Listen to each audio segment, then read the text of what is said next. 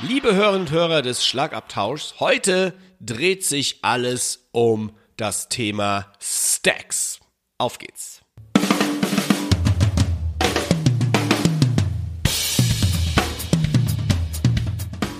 Herzlich willkommen zum Schlagabtausch. Der Podcast vom Drums and Percussion Magazin. Für alle Schlagzeugbegeisterten. Wir sind Dirk Brandt und Timo Ickenroth mit Tipps und Stories und dem Allerneuesten aus der Schlagzeug- und Percussion-Szene. Viel Spaß beim Hören.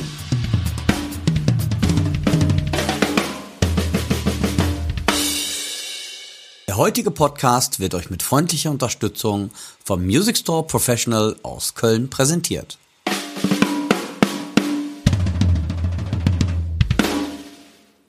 Ich begrüße euch ganz herzlich zum Podcast des Drums Percussion Magazins und von sticks.de, dem Schlagabtausch. Mein Name ist Tim Rückenroth und mir gegenüber sitzt ein kerngesunder und vitaler Dirk Brandt. Hallo Dirk.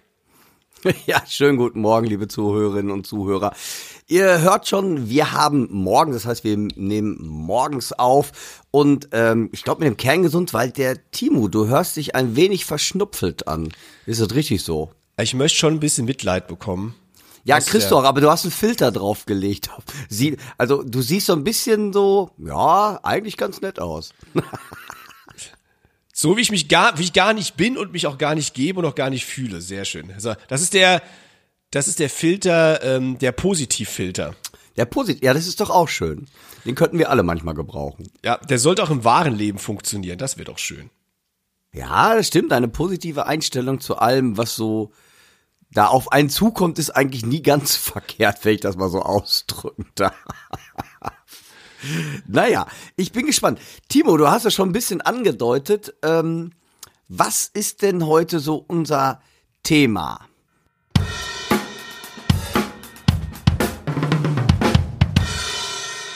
Wir nerden heute mal komplett über Stacks.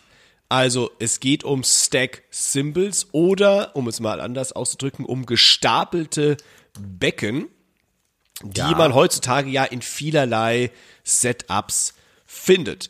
Dazu tauschen wir uns ein bisschen aus, Dirk, würde ich sagen.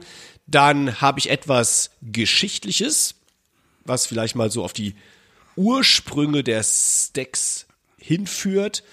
Äh, wir haben einen Gearcheck mit äh, zwei Istanbul Mehmet Stacks und wie immer ja. natürlich die Chefkoch-Empfehlungen der Woche.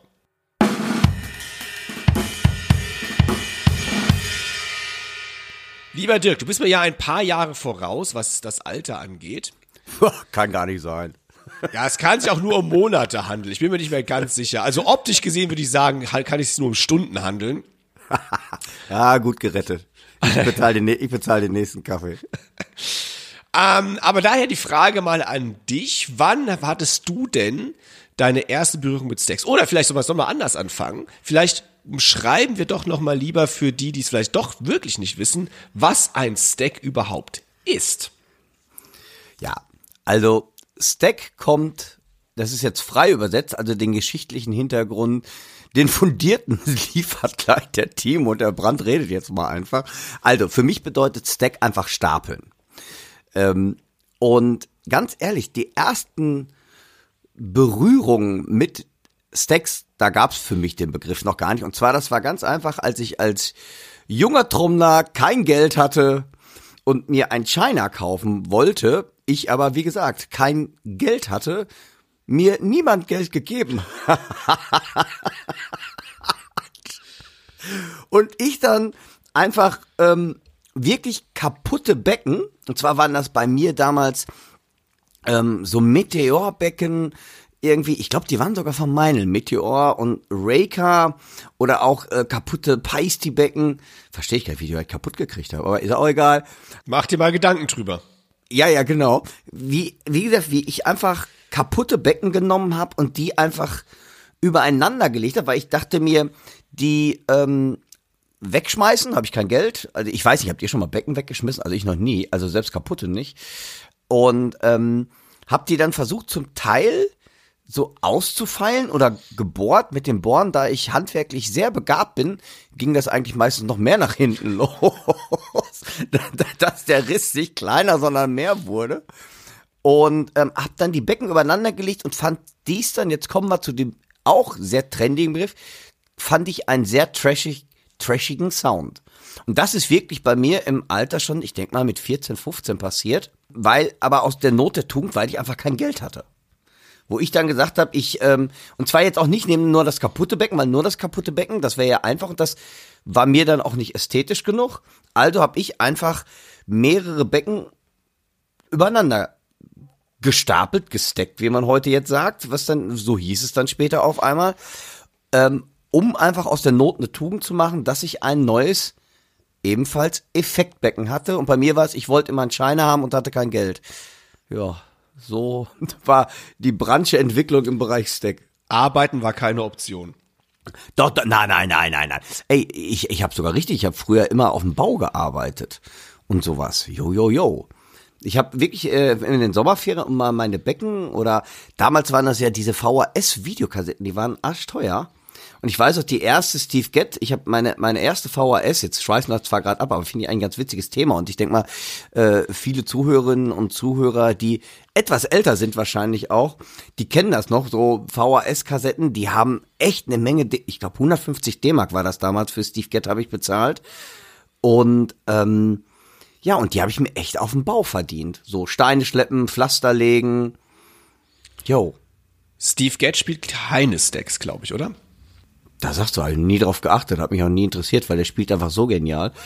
Äh, der braucht keine. Ich brauchte welche. Da, nee, echt, also, sagst du was? Nee, glaube ich nicht. Nein, ich glaube auch nicht. Aber halt, es, ich glaube aber auf einem Video, erst hat, spielt er tatsächlich mit einem Becken, wo so eine Ecke rausgefräst ist. Das haben ja eh relativ viele Jazz-Drummer machen, die einfach sagen, das Becken ist so geil vom Sound her, ähm, und wenn es kaputt ist, haben die das trotzdem noch gehegt und gepflegt. Äh, Sie, kennst du da nicht auch ein paar? Also, doch, doch, klar. Da, da wird einfach in die, die, dann ist es leicht rissig gewesen und da wird der Genau, Riss genau. rausgeschnitten, damit es nicht weiterreißt. Genau. Das geht, bei mir ging das nicht, weil ich zu blöd war. weil ich den Riss dann weiter Ich habe ich hab kaputte Becken wirklich komplett rundherum abgefräst. Echt? Hat das Ja. geklappt bei dir? Nö. Ja. Die Ich klang dachte, jetzt danach halt krieg ich die. Retourkutsche. Ja, ey, komm, bei mir, ich habe das super gemacht und du brauchst Nein, die klang danach noch viel schlimmer. Also sie klang eigentlich gar nicht mehr. Also Ja, so, eine, geil. so eine Ecke raus kann anscheinend funktionieren, aber das ist jetzt ein anderes Thema, weil Ey, geile, hab komm, geiles, geile Story, geile Story. Ich hatte ein Reitbecken, was einen riesigen Riss hatte und dann versuchte ich dieses Reitbecken mit herausfallen und bohren ähm, hinzukriegen. Da wurde hinterher aus einem 20 Zoll Reitbecken so ein 8, so ein 8 Zoll Cup, weil so mehr, bis, man mehr habe ich nicht gebacken. Aber dieses 8 Zoll Cup, das habe ich dann gehegt, das war dann mein Eisbell. Kennst du die noch?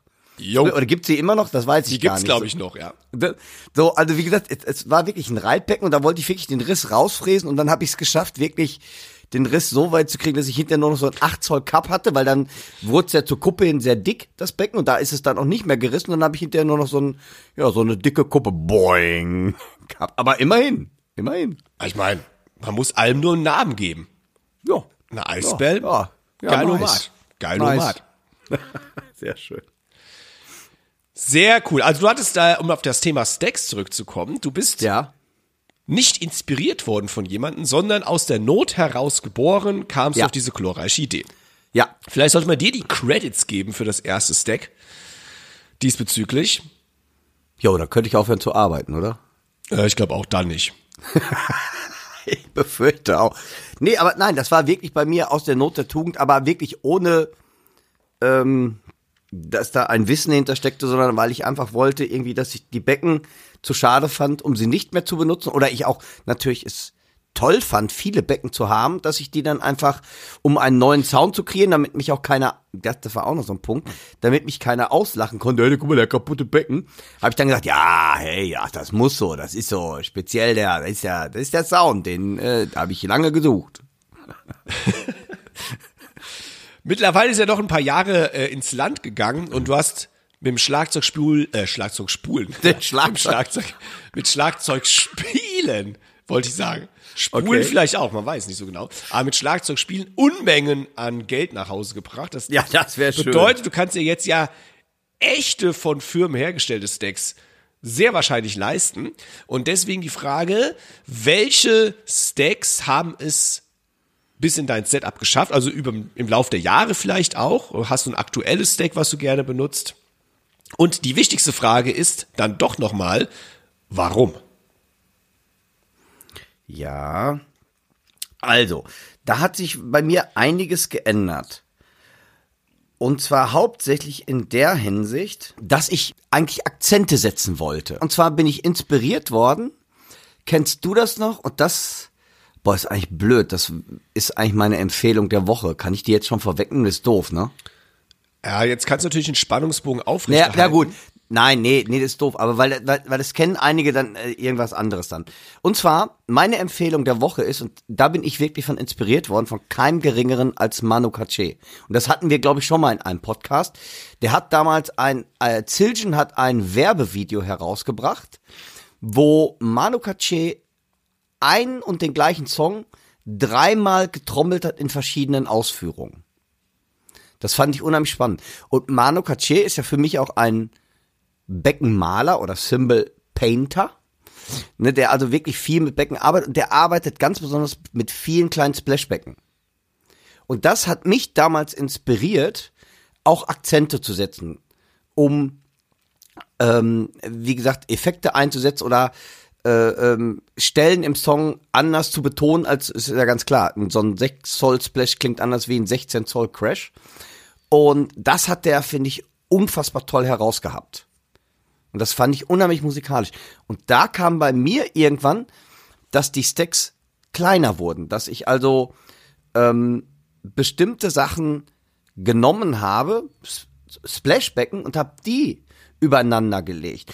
Obwohl mehrere Splashbecken übereinander, obwohl man das jetzt eigentlich ist das der typische Clap-Sound. Soweit war ich damals nicht, das habe ich nicht geschnallt. Da hätte ich wirklich mal vielleicht die Messlatte hochlegen können und hätte den Clap-Sound erfunden. Bei mir war es aber dann eher, dass ich angefangen habe, weil ich fand, das klang nicht, sondern dass ich dann angefangen habe, dieses, also kleine Becken auf größeren Becken zu kombinieren oder wo ich dann letztendlich auch bei geblieben bin, auch heute noch, und wo ich mir zum Beispiel meine X-Heads sehr häufig ausbastel, dass ich einen China nehme und ein Splash oder ein kleines Crashbecken draufsetze. Das mache ich tatsächlich schon relativ lange. So, das ist, und das ist auch jetzt, hat jetzt gar nichts mit irgendwelchen Firmen zu tun. Klar, von den Firmen, da kommen wir gleich wahrscheinlich nochmal drauf. Aber nach wie vor, mein Favorite Stackbecken ist ein kaputtes Splash. Und zwar ein kaputtes Evolution Splash. Bist du sicher, dass es mal ein Splash war, nicht ein Ridebecken bei dir? Ja, jetzt nicht mehr, doch da in diesem Falle ja. Weil es ist wirklich sehr, also ein dünnes Evolution Splash und darunter habe ich dann von, ähm, von Sabian, das Mike Portner hatte auch mal so verschiedene Stacks, der hat eine ganze Serie, ich glaube sogar 8, 9, 10 waren das. Ich habe von dem Zehner das ähm, China genommen und da inverted, also umgekehrt, das kaputte Splashbecken hereingetan. Und die beiden nicht hart gespannt, sondern unheimlich locker. Und was diesen unheimlich kurzen, prägnanten, weil das eigentliche Stack vom Portnoy fand ich zu hart im Akzent. Und ich wollte was Weicheres haben. Und dieses kaputte Splashbecken hat mir eigentlich diesen weicheren Sound ermöglicht. Das ist echt mein absolutes To-Go-Stack, was ich fast auch überall mit habe, was ich als Jetzt kommt das nächste Ding. Ich kann es eigentlich komplett als zweit, wenn ich es ein bisschen fester drehe, komplett als zweite Hi-Hat benutzen. Was ja auch sehr trendy ist heute. Kleine Hi-Hats, nicht die normale 13-13 oder 14-14, 15-15. Eine normale Hi-Hat zu nehmen und da eine kleine Hi-Hat noch dabei zu nehmen. Wie zum Beispiel Benny Greb mit seiner Mini-Hi-Hat ist ja so, oder viele anderen Firmen haben das auch. Und das ist wirklich mein To-Go-Stack, weil da habe ich zwei Sachen in eins. Wenn ich es locker lasse, einen sehr trashigen Sound, der auch mal zum als Reit benutzt werden kann, um Groove durchzureiten, wenn man das, wenn man das so sagen will, oder durchzucrashen, dann als zweite Hi-Hat oder auch um, wenn ich es ein bisschen fester wieder drehe, um Akzente zu setzen. Lass uns mal kurz auf die äh, Vorgehensweise eingehen. Das heißt, um einfach mal allgemein vielleicht zu sagen, also jeder von uns kann sich sein eigenes Stack bauen. Man muss also nicht Absolut. auf die vorgefertigten Stacks der Firmen zugreifen, sondern, Dirk hat es ja eben schon beschrieben, egal was zu Hause rumfliegt, das darf man natürlich gerne mal stacken, man darf rumprobieren, man sollte rumprobieren. Man sollte rumprobieren. Alles ändert den Sound. Ja. Wo wir nicht vom Thema wären, weil du auch was Wichtiges beschrieben hattest. Äh, ein- fangen wir mal ganz von vorne an. Worauf setzt du deine Stacks? Hast du dafür ein normales Beckenstativ oder wie machst du das? Ich habe tatsächlich ein ganz normales Beckenstativ. Allerdings, ich habe, wenn ich ähm, einen Stack dabei habe, immer mehrere Filz, ähm, Filz, wie heißt das, äh, so mehrere ähm, Filze mit. Weil mit den Filzen kann ich natürlich auch, entweder kann ich die Stacks beide ineinander legen, direkt ineinander, wie ich es mache, also umgekehrtes China, da rein das umgekehrte Splashbecken. Aber ich kann natürlich auch, wenn ich zum Beispiel einen viel größeren trashigen Sound habe, dass ich zum Beispiel erst das Becken nehme, dann ein Filz dazwischen lege, dann das Becken und dann nochmal einen Filz und dann auch quasi wieder den Abstand zwischen beiden Becken dadurch selber variieren kann und damit jeweils auch eine neue Klangnuance bekommen. Und daher auch der Tipp an euch, es ist, ähm, wie, wie Timo es auch schon gerade sagte, es ist völlig egal, ähm, welche Marke, ob kaputt oder nicht, gerade das ist manchmal der Reiz, finde ich. Probiert einfach aus. Es ist alles erlaubt. Es, es gibt nichts, ähm, so ist es ja eigentlich. Ich bin mal gleich gespannt, was du zur Historie uns noch mitteilst, Timo. Man darf wirklich alles machen. Es gibt keine vorgeschriebene Weise, so muss es sein. Im Schlagzeug so oder so nicht. Ne, Das ist, äh, äh, probiert wirklich einmal aus. Und gerade komische Sachen können einen ganz, ganz abgefahrenen Sound ergeben. Ja, bei Stacks wird öfters empfohlen, weil du, deswegen habe ich gefragt, du nimmst ein normales Stativ. Manchmal wird empfohlen, so ein extra ähm, Stativ zu nehmen für eine zweite Hi-Hat, weil man da ein bisschen mehr Platz hat, um Sachen übereinander zu stapeln. Also so ein Auxiliary Hi-Hat-Halter nennt sich sowas offiziell. Ja. ja Aber Nö. es geht auch ganz normal. Geht äh, ganz normal. Die Wahl der Becken ist auch nicht ausschlaggebend, da könnt ihr wirklich alles nehmen. Ob, Dirk hat es ja schon beschrieben, man nimmt einen China, einen Splash, man kann einen Crash nehmen, whatever. Ähm, wo man vielleicht ein bisschen drauf achten sollte, glaube ich, so habe ich zumindest die Erfahrung gemacht, dass die halbwegs gut übereinander passen. Das heißt, ich finde, dass äh, wenn zum Beispiel die Kuppe ist ja das eigentliche Problem an der Geschichte, ob etwas gut passt oder nicht gut passt. Ja. Also wenn du eine hohe Kuppe hast und du kombinierst es mit einer sehr flachen Kuppe beispielsweise von dem zweiten Becken, dann passt das nicht gut auf. Das heißt, die Becken liegen nicht gut aufeinander auf. Ja. Aber da wäre auch jetzt zum Beispiel wieder der Vorschlag von mir, dreht es doch einfach um. Also, dass man, also gerade, dass man das Becken, also quasi komplett einmal auf den Kopf dreht, und dann hast du nämlich eine ganz andere Mulde, dass du dann das kleinere in das größere reinsetzt. Und dadurch kriegst du natürlich auch einen ganz anderen Effekt. Und zwar eine Sache, die, kennst du noch den Trommler? Der ist ein bisschen, ja, in der Versenkung verschwunden. Habe ich echt lange nicht über Billy Ward. Ja, ja. Weil der ist nämlich nach meines Meinung, und zwar macht das jetzt Ash Sean eigentlich nach, ähm, der hat auch von DW damals äh, ähm, eine Art Werbevideo gehabt, wo er, ich meine, der hätte Zildjian gespielt, ich weiß es nicht ganz genau, der hatte, und das war für mich dann wiederum neu, der hatte unter seinem Reitbecken ein, ich glaube, gespielt hat er, sagen wir mal, damals waren 20 Zoll sehr in, hat er unter seinem Reitbecken zum Beispiel entweder ein China oder ein 18 Zoll Crash drunter gehabt. Das fand ich auch sehr abgefahren. Das habe ich, muss ich ganz ehrlich sagen, das habe ich tatsächlich noch nicht gemacht. Ich habe zwar so, ich habe so ein großes ähm, Ozone Crash, so ein, so ein, so ein 20er Ozone Crash und da habe ich manchmal ein ähm, Splashbecken draufgelegt oder sonst etwas. Aber der hat das zum ersten Mal als wirklich als Ridebecken eine ganz neue Art gehabt. Und das fand ich damals schon sehr abgefahren. Bill, Bill Ward hat mir mal zum Geburtstag gratuliert, Echt? wenn du dich erinnerst, ja. Aber gut, Themawechsel. Du kannst dich natürlich noch besonders gut daran erinnern, Dirk. Habe ich recht? Sag einfach ja. Ja. Genau. Äh, zum Thema Stacks nochmal dann, weil du auch was Interessantes gesagt hast. Die Reihenfolge spielt nämlich auch keine Rolle. Das heißt, es muss nicht Genau. zwingend das Große nach unten, das Kleine nach oben, sondern man kann ein kleines nach unten, ein großes nach oben. Man kann ja auch drei, vier, fünf, sechs, sieben, whatever hauen. Wie viel im Back man auch immer stapeln möchte, stapeln. Und jede Reihenfolge Du. Hochstapler. Röte. Röte. Wir stapeln beide heute ganz schön hoch. Aber sowas von. Ich meine, wir können es uns auch erlauben. ja, ja, sehr, Also wir sind in der Position, wo wir uns das erlauben können. sehr schön. Zumindest mit Becken. Und jede Reihenfolge ändert den Sound auch wieder.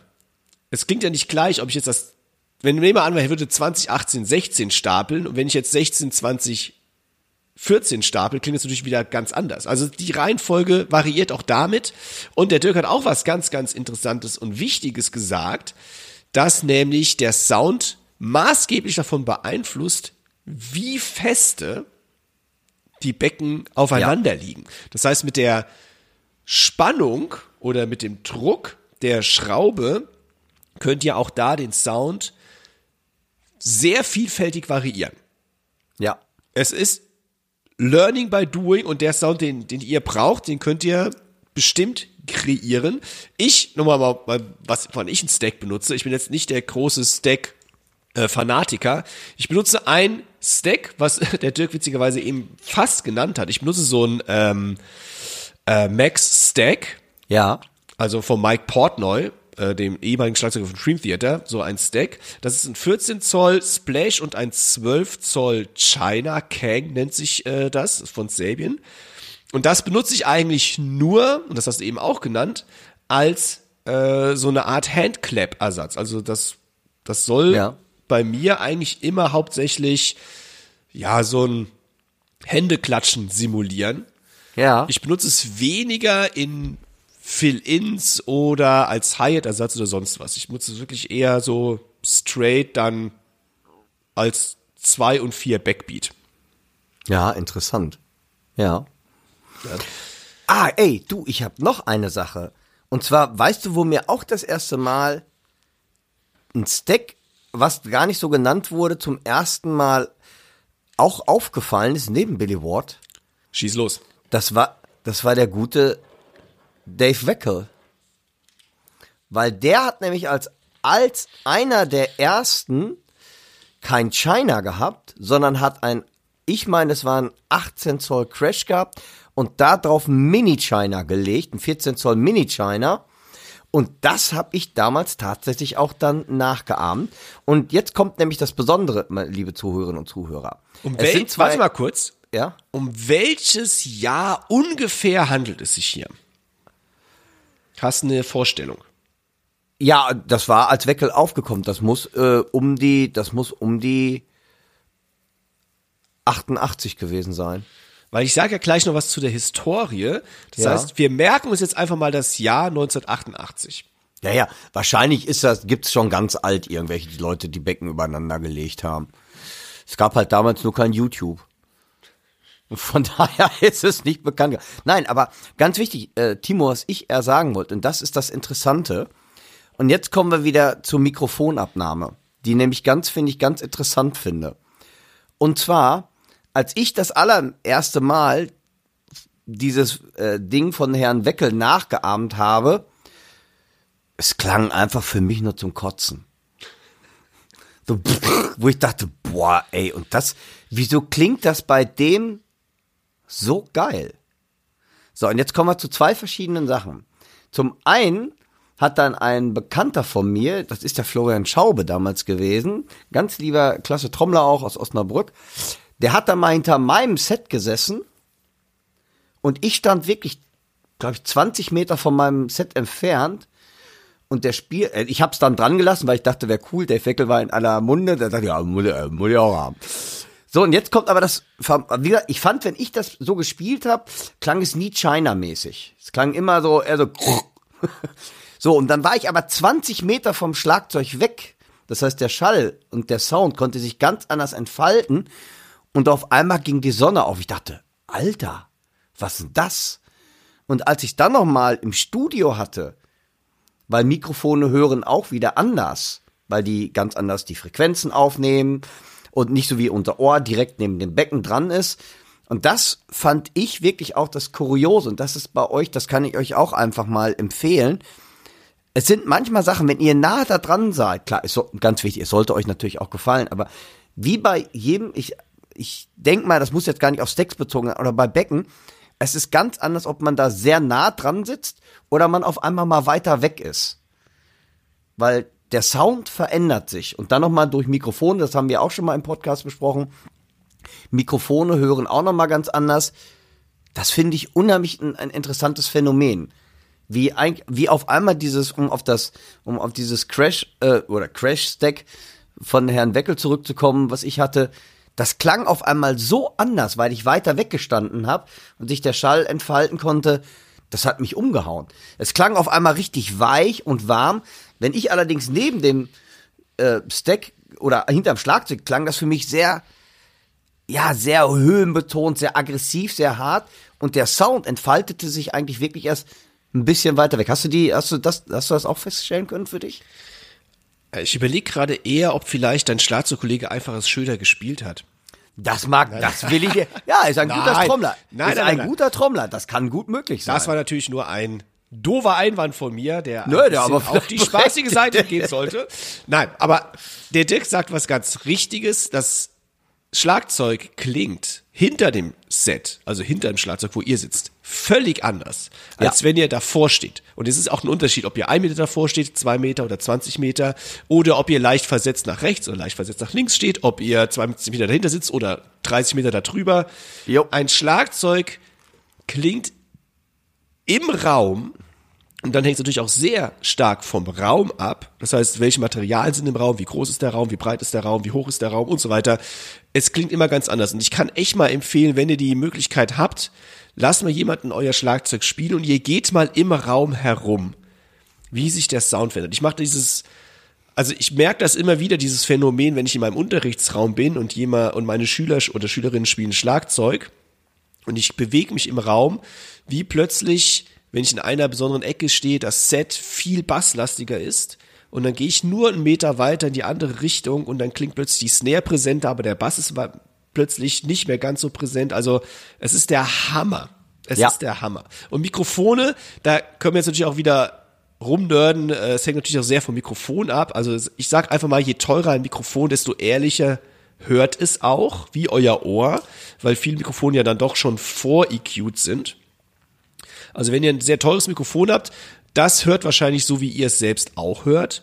Und ein vor-EQ'tes Mikrofon, ähm, das nimmt es natürlich direkt auch sowieso schon anders wahr, als es tatsächlich am eurem Set klingt. Aber auch da, Learning by Doing und viel rumprobieren, auch das ist auch die Frage, wo stehe ich ein Raummikrofon auf und so weiter und so fort. Also das ist wieder ein ganz anderes Thema. Ja, es, ich, ich fand das, äh, wie gesagt, es, es, es, es war für mich ähm, auch heute immer wieder noch, wenn ich so ähm, experimentiere mit Becken oder so, oder auch das Becken mir, ich spiele es an und es gefällt mir eigentlich gar nicht so und dann kommt genau das Phänomen, dass, dass ein anderer mal spielt und du hörst es vom ganz anderen, äh, von einer ganz anderen Entfernung oder nimmst es mal auf.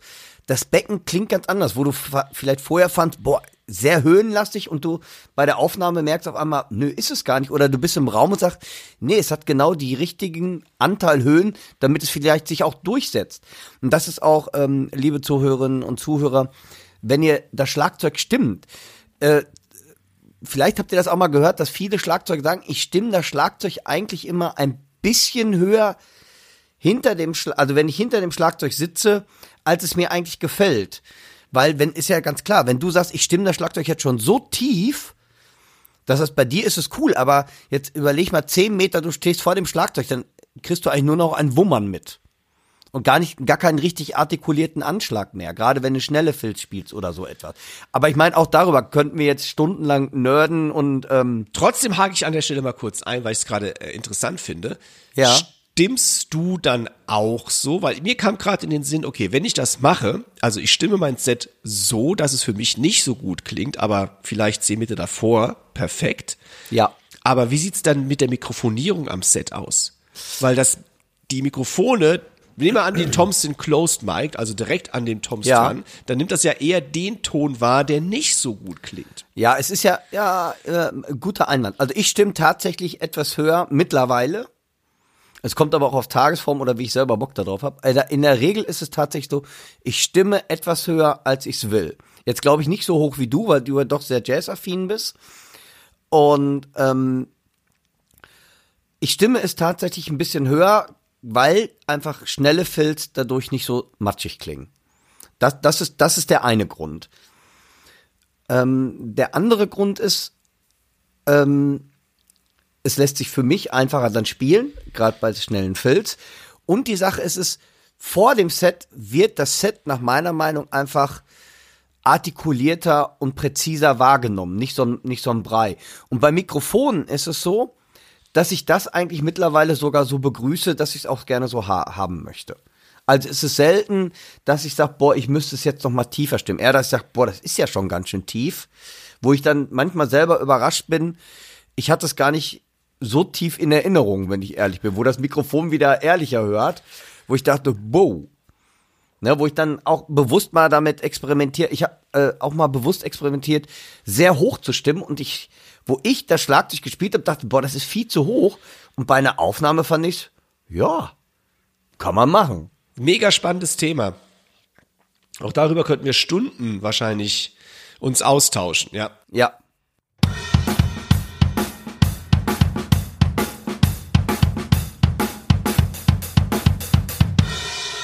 Kommen wir zurück zum Thema Stacks. Jetzt haben wir ja schon viel besprochen, wie ihr selbst euer Stack bauen könnt. Wir haben besprochen, wie man den Sound verändern kann und welche Becken man verwenden kann, im Prinzip ja alle. Kommen wir vielleicht doch mal kurz auf die Geschichte, weil der Dirk hat ja eben den Dave Weckel angesprochen, ungefähr Ende 80er Jahre, sagen wir mal grob, Mitte, Ende 80er Jahre. Ja. 1980er. Ähm, und ich habe mal ein bisschen recherchiert und was wir, äh, was ich jetzt herausgefunden habe, lässt sich nicht zwingend durch irgendwas belegen, was ich tatsächlich gesehen hätte oder wo es einen Katalog von gibt. Ähm, was ich ein bisschen herausgefunden habe im World Wide Web ist, dass wohl die erste Firma, die offiziell ein Stack herausgebracht hat, die Firma Syn Percussion war. Geschrieben Z-Y-N, Syn Percussion. Wobei ich, wir beide davon ausgehen, weil du es ja auch gemacht hast, dass viel früher schon Schlagzeugerinnen und Schlagzeuger auf die Idee kamen, Becken übereinander zu legen. Also Ja. wir reden jetzt hier nicht von dem allerersten Stack-Becken, das jemals in der Geschichte des Schlagzeugspielens benutzt wurde, sondern wir reden von dem ersten offiziellen, käuflich erwerbbaren Stack-Symbol. Und Das war die Firma Syn Percussion, sehr wahrscheinlich. Nicht zu verwechseln mit der Firma Syn Symbols aus England, beziehungsweise heute der Türkei. Da gibt's nämlich auch eine Firma, die so nennt. Syn Percussion war Anfang der 1970er Jahre aktiv und wurde in Kalifornien gegründet. Und Syn Percussion wurde tatsächlich durch die Entwicklung und Herstellung des ersten Stackbeckens bekannt. Das Unternehmen wurde wohl von einem Team aus Musikern und Ingenieuren gegründet, die neue und innovative Schlaginstrumente entwickeln wollten. Selbst da war nicht herauszufinden, wer diese Musiker und Musikerinnen und Ingenieure und Ingenieurinnen waren. Es ist wenig Information über Syn Percussion irgendwie dort draußen. Es ist noch nicht mal ganz bekannt, wie lange diese Firma existiert hat. Selbst darüber gibt es keine Dokumente. Was auf jeden Fall aber wohl belegt ist, dass das Synstack vielen Schlagzeugerinnen und Schlagzeugern und auch Percussionistinnen und Percussionisten neue klangliche Möglichkeiten mit ungewohnten, bis dahin nicht verwendeten Texturen und Tönen an die Hand gab. Weil ganz klar, ein Stack klingt natürlich ganz anders, das wissen wir jetzt äh, aus unseren Beschreibungen, wie ein normales Crashbecken und oder auch damals Wa- Was war, welche Größen waren denn das? Ja, äh, selbst das ist nicht herauszufinden. Ach krass, okay. Also es gibt super wenig Informationen darüber. Weil, weil Synth Percussion hört sich jetzt erstmal für mich, ich hätte jetzt fast gedacht, das ist das jetzt eine Elektronikfirma. So klingt's für mich jetzt gerade. Das war jetzt so das, was mir als erstes in den Kopf geschossen kommt, wo ich dachte, oh, ist vielleicht Elektronik da, damit gemeint? Aber nee, ist es nicht, sondern die haben wirklich Becken, waren richtig äh, äh, Also es geht um innovative Schlaginstrumente.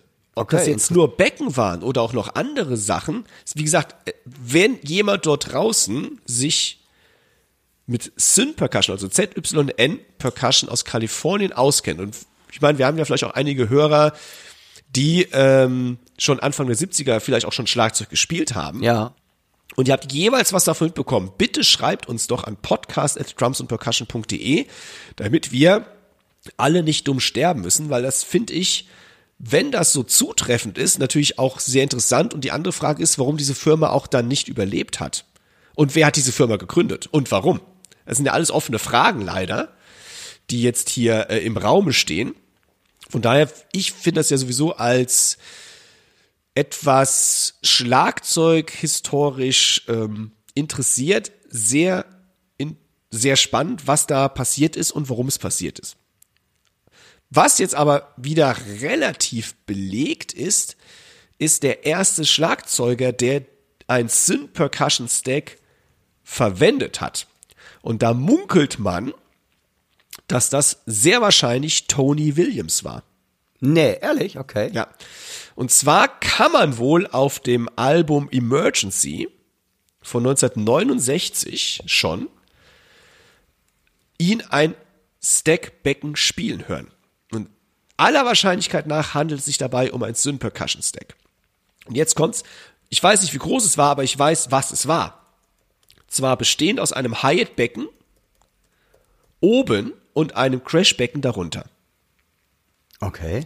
Und da Tony Williams ja auch als Pionier in der Verwendung von unkonventionellen Instrumenten gilt, und dann hat er ja auch, das wissen auch, glaube ich, viele nicht, Tony Williams, erstmal, wer war Tony Williams? Vielleicht mal Leute mal aufklären, weil nicht jeder kann mit dem Namen was anfangen, denke ich mal. Tony Williams war in den 1970er und 80er Jahren einer der prominentesten Jazzmusiker und ist bekannt geworden, vor allem für seine Arbeit mit Miles Davis, damals als 17-Jähriger.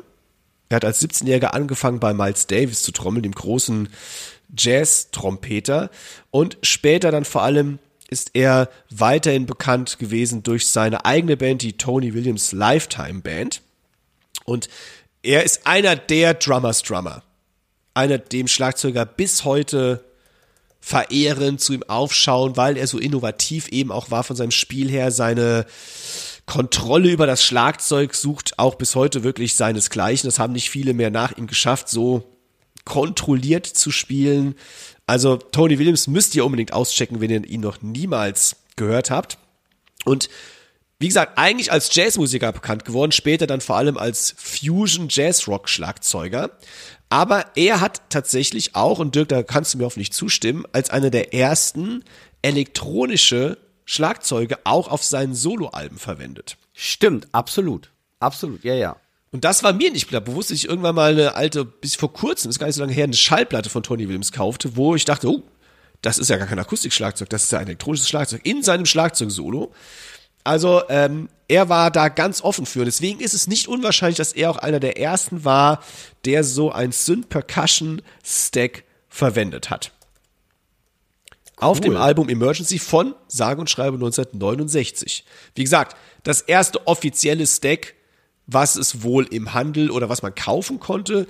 Und wir gehen aber sehr stark davon aus, dass natürlich vorher schon andere Schlagzeugerinnen und Schlagzeuger auf die Idee kamen, eben wie Dirk auch, man könnte ja einfach mal ein paar Becken übereinander legen. Ja, auf jeden Fall. Ähm, also das Ding ist ganz ehrlich, was ich zum Beispiel sehr früh auch gehört habe, und das, das ist so ein bisschen das Interessante, ähm, wo auf einmal in aller Munde war, also ich schweife ein bisschen ab, aber auch nicht zu viel, aber es geht trotzdem um Soundverfremdung, ist, dass ich ja zum Beispiel bei einer ähm, Free Jazz Band, das Willem Breuker Kollektiv, ähm, aus Holland damals diesen Free Jazz Schlagzeuger gesehen hat, was aber ein ganz alter Trick schon ist, wie man später dann hörte, der halt ein Splashbecken auf den Tom gelegt hat und dadurch neue Sounds erzielt hat. Was dann wieder ich, als ich damals mein Future Drumming Buch, Techno Buch geschrieben habe, dann auf die Snare gelegt habe mit dem Clap, da war ich bestimmt auch nicht der Erfinder, aber äh, ähm, wie gesagt, ich habe ne, solch, ich fand das alles sehr sehr interessant und ähm, ich denke mal, da gibt es eine Menge, Menge Möglichkeiten oder eine Menge interessante Sachen. Und gerade so, ich glaube, im innovativen Jazzbereich, auch im Avantgarde-Bereich oder in der Avantgarde-Klassik, ne, äh, ähm, hat man auch Stockhausen hat ganz interessante Sachen gemacht, wie der hat ja Waschmaschinentrommeln und daraus eine Symphonie geschrieben und solche Geschichten. Ähm, ich glaube, da gibt's eine ganze Menge Sachen eben. Definitiv. Also sobald es um unkonventionelle Klänge geht, glaube ich, kann man davon ausgehen, dass da was passiert ist in der Musikgeschichte und bei Schlagzeugerinnen und Schlagzeugern. Um, es wäre seltsam, wenn das nicht passiert wäre, gerade wenn es um diese Suche nach dem besonderen Klang geht, wenn es um die Suche nach dem Außergewöhnlichen geht. Da spielen natürlich diese Geschichten, wo man Klänge verfremdet und sei es dann eben nur, dass man zwei Sachen übereinander legt, eine große Rolle.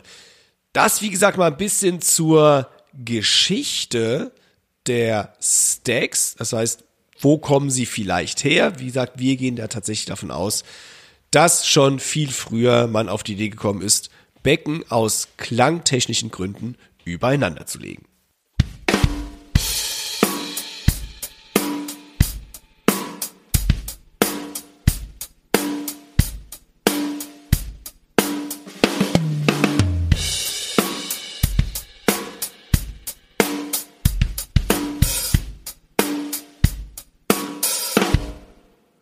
Timo, du bist für den heutigen Gearcheck verantwortlich. Oder besser gesagt, ich, wir beide machen ja ein bisschen was, ein paar Audiobeispiele, aber du hast ganz explizit von der Firma Istanbul zwei Stacks zur Verfügung gestellt bekommen. Erzähl uns doch mal was ein bisschen darüber. Worüber handelt, worüber handelt es sich? Ich habe tatsächlich zwei Istanbul Mehmet Stacks geschickt bekommen. Das sind die neuesten in Portfolio von Istanbul Mehmet. Und fangen wir mal mit dem ersten an. Das ist das CO Clap 3 von Cristobal Orozco. Das nennt sich Clap Stack. Das sind drei dünne handgehämmerte Becken aus B20 Bronze in einem Natural Finish in 12 Zoll, 14 Zoll und 16 Zoll. Und das sind sehr, sehr dünne Dark Crashes. Die wurden, wie der Name des Decks schon verrät, in Zusammenarbeit mit Cristobal Orozco entwickelt. Der wurde 1983 in Santiago de Chile geboren und ist vor allem im Jazz, Rock, Funk, Metal, Latin Pop, New Rock, New Jazz, Hip Hop und viele mehr zu Hause, also eigentlich überall. Und sein eigenes Projekt Octopus ist eine Mischung aus, hm, schwer zu sagen eigentlich, Metal und Techno. Es handelt sich dabei um eine reine Instrumentalband. Ich wiederhole die Band nochmal. Octopus. Wer Lust auf sehr anstrengende Musik hat, der ist mit dieser Band sehr gut bedient. Und da kann man auch den Sinn dieses Stacks verstehen, denn das ist sehr, sehr kompakte, nee, nicht kompakte Musik ist der falsche Ausdruck. Es ist sehr, sehr komplexe Musik, wo sehr viel passiert und da braucht man eben kurze, prägnante Sounds und da ist dieses Istanbul Mehmet CO Clap 3 von dem Cristobal Orozco sicher eine gute Wahl. Damit ihr mal hört, wie dieses Clap Stack klingt, hau ich mal hier so ein, zwei Audiobeispiele rein.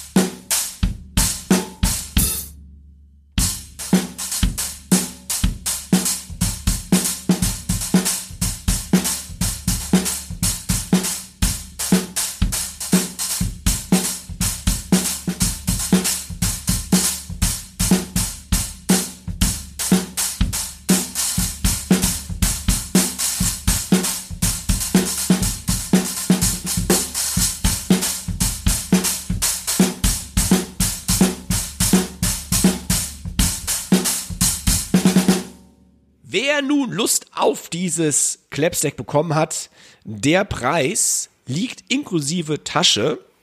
Ich rede jetzt hier vom Listenpreis, also UVP. Im Handel wird es etwas günstiger sein, bei 455 Euro.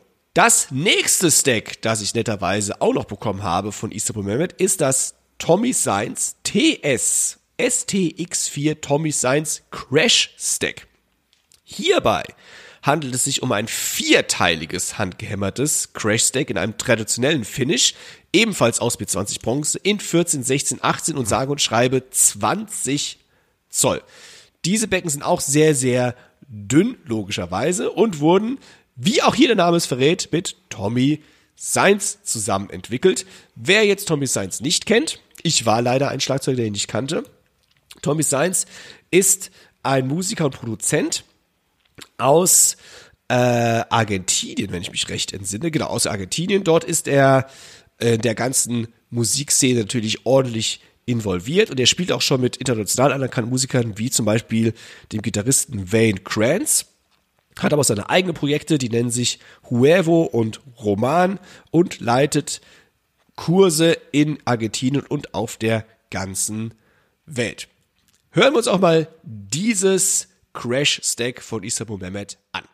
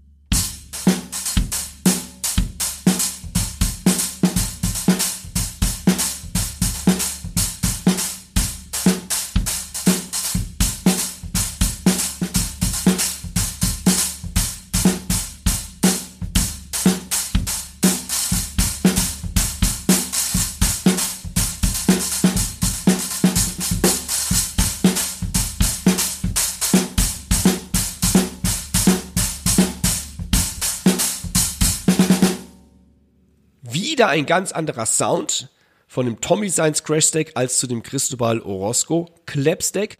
Wer nun Lust auf dieses Stack bekommen hat, der kann im Handel das natürlich erstehen, inklusive Tasche für einen Listenpreis von 683 Euro. Zwei Stacks, die völlig anders klingen. Checkt es einfach mal aus. Individuelles Anchecken lohnt sich immer. Jetzt habt ihr zwei niegelnagelneue Stacks gehört, die ihr im Handel kaufen könnt. Und der Dirk hat jetzt auch mal ein Audiobeispiel von seinem selbstgebastelten Lieblingsstack für euch. Jetzt habe ich ja schon gesagt, eigentlich mein Lieblingsstack ist ähm, so ein kleines Mini-China und da drauf ein kaputtes Splashbecken. Das muss ich aber ganz ehrlich gestehen, das ist im Access ähm, LKW und ähm, ja, das kann ich euch leider nicht demonstrieren, das werde ich aber nachreichen. Aber ich habe genug Möglichkeiten, euch andere Sachen hier zu zeigen. Hier kommen jetzt so ein paar meiner kleinen ausgecheckten Favoriten noch und ich fange mal an. Und zwar ist das hier ein kleines ähm, Holy Mini China und innen drin habe ich ein 8er Splash hereingeschraubt. Und dann klingt das Ganze alleine einfach so. Aber jetzt zum Beispiel in so einem Dance Groove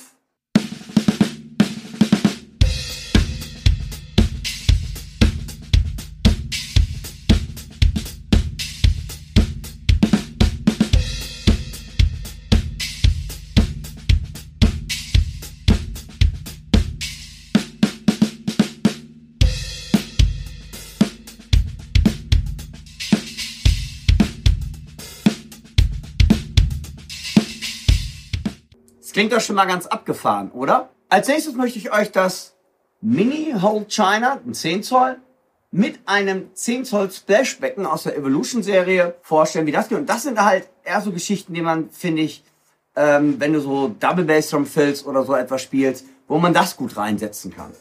Alleine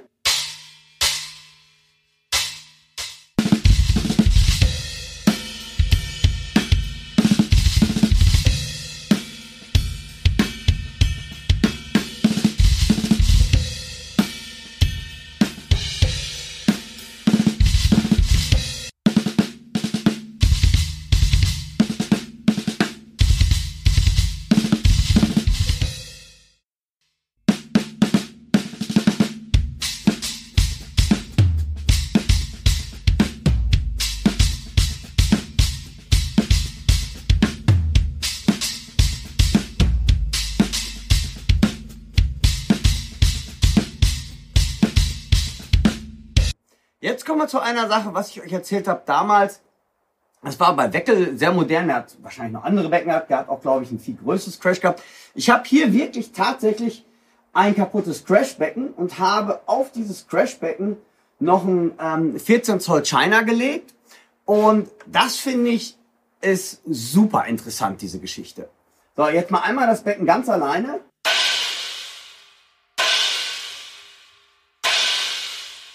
Klingt schon ziemlich abgefahren, oder? Jetzt im Groove.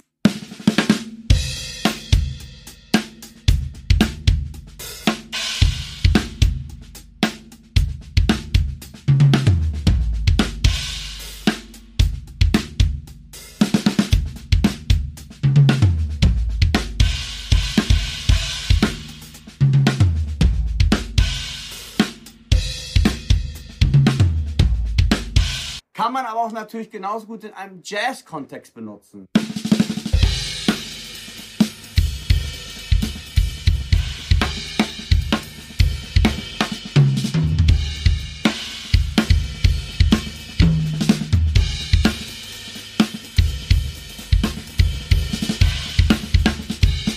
Als nächstes möchte ich euch äh, vorstellen, ich habe ein 20 Zoll Evolution Ozone China hier und darauf ist gesteckt ein 16 Zoll Fast Tech China und das ist auch eine ganz interessante Kombination. Das ist noch trashiger als eben. Hört mal einmal hin.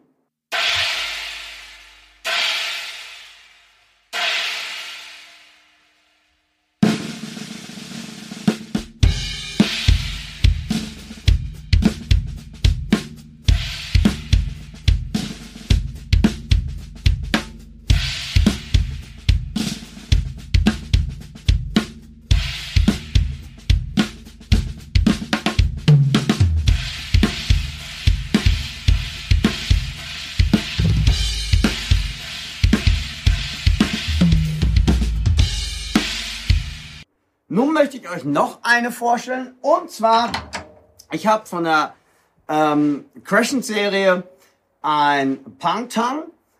Und es ist so eine Mischung aus Ride und bisschen China angedeutet. Und darauf lege ich nochmal das 14er Mini China.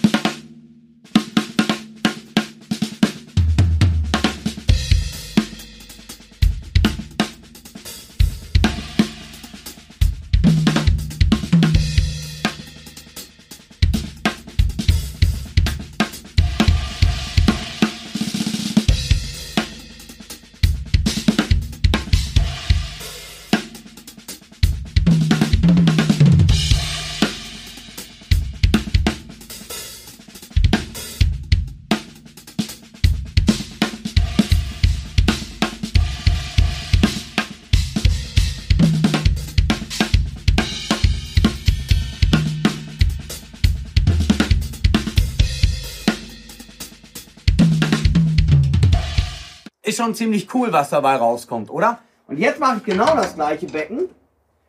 Nehme das China mal weg und lege jetzt einfach nur ein kleines Splash da drauf.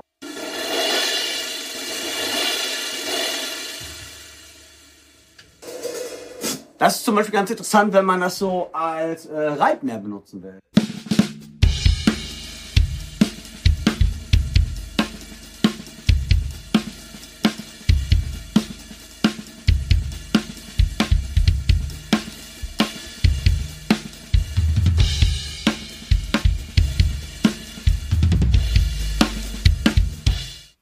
Was auch immer ihr jetzt tun möchtet, möchtet ihr ein Stack kaufen oder möchtet ihr es selbst euch zusammenbauen? Dirk und ich wünschen euch viel Spaß beim Experimentieren.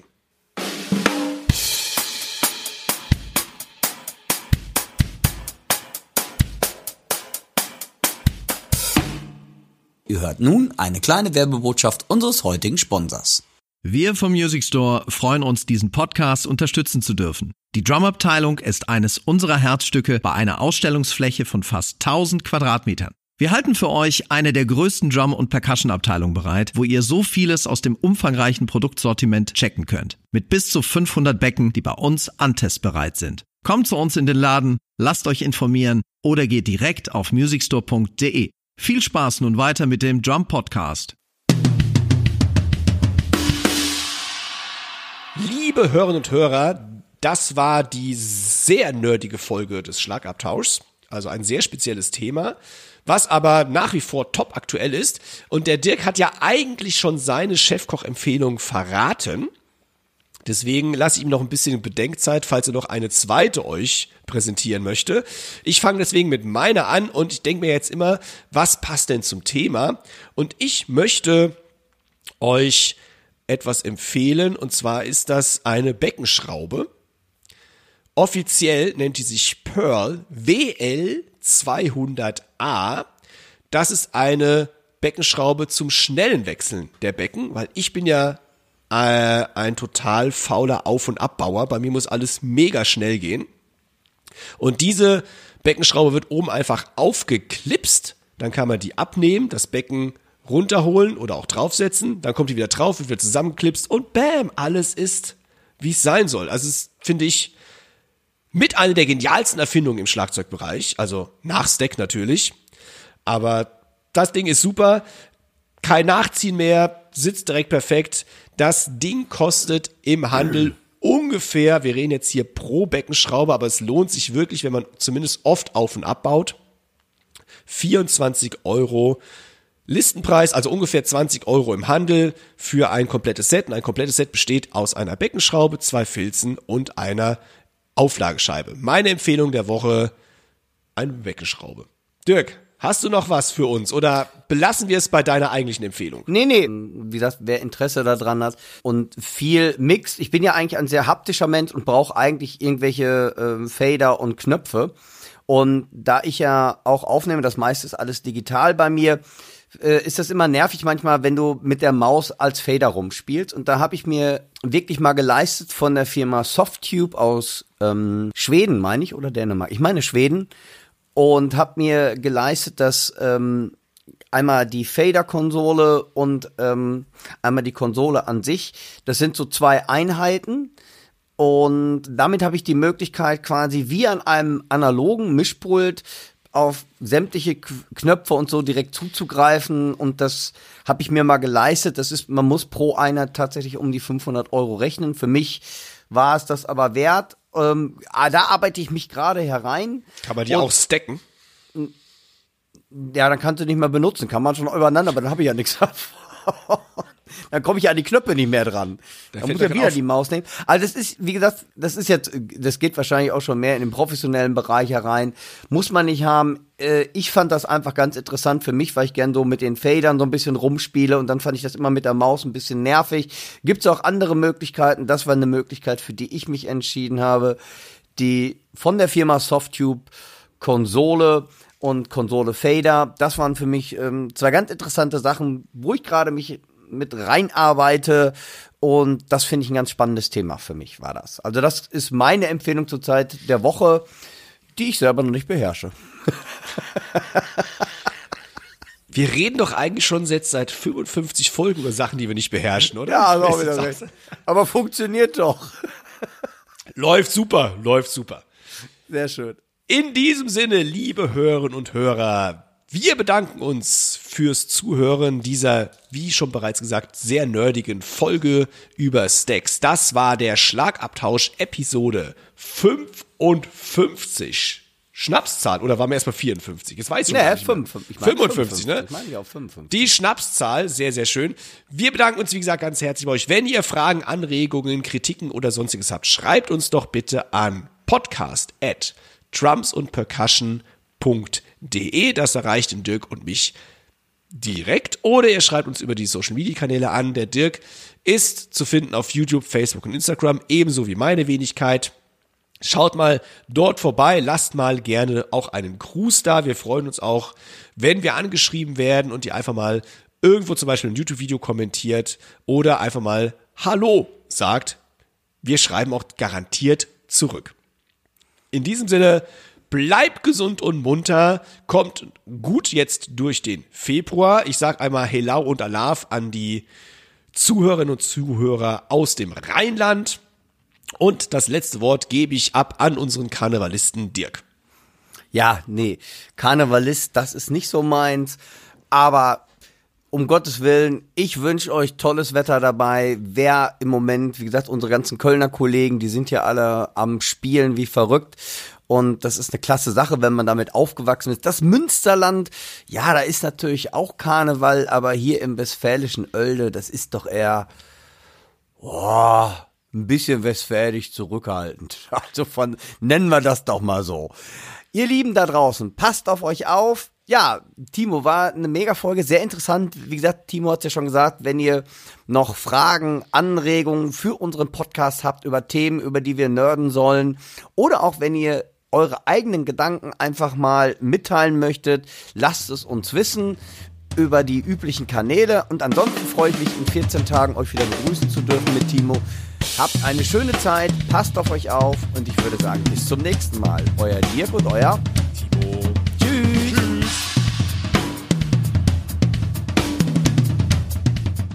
Heutige Podcast wurde euch mit freundlicher Unterstützung vom Music Store aus Köln präsentiert.